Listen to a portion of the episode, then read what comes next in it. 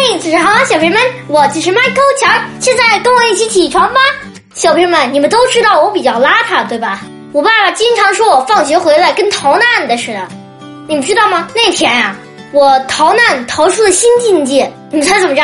我在学校里把皮鞋底儿给穿掉了，然后呢，就那鞋底儿啊，像伸出了舌头一样，呱嗒呱嗒的，可难受了。可是我也没换，我就那样走了一天，回来给我爸爸气的，就差找棍子了。他问我有没有同学看见，我说没有。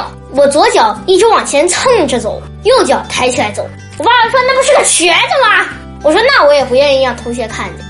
小朋友们，我觉得是这鞋质量不好，这就掉了吧。好在没把脚底给露出来，好像中间还有层胶。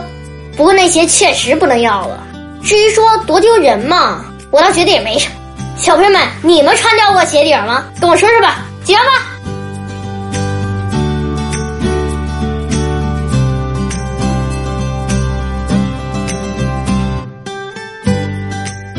如果说，谁虚度年华，青春就要褪色，生命就会抛弃他们。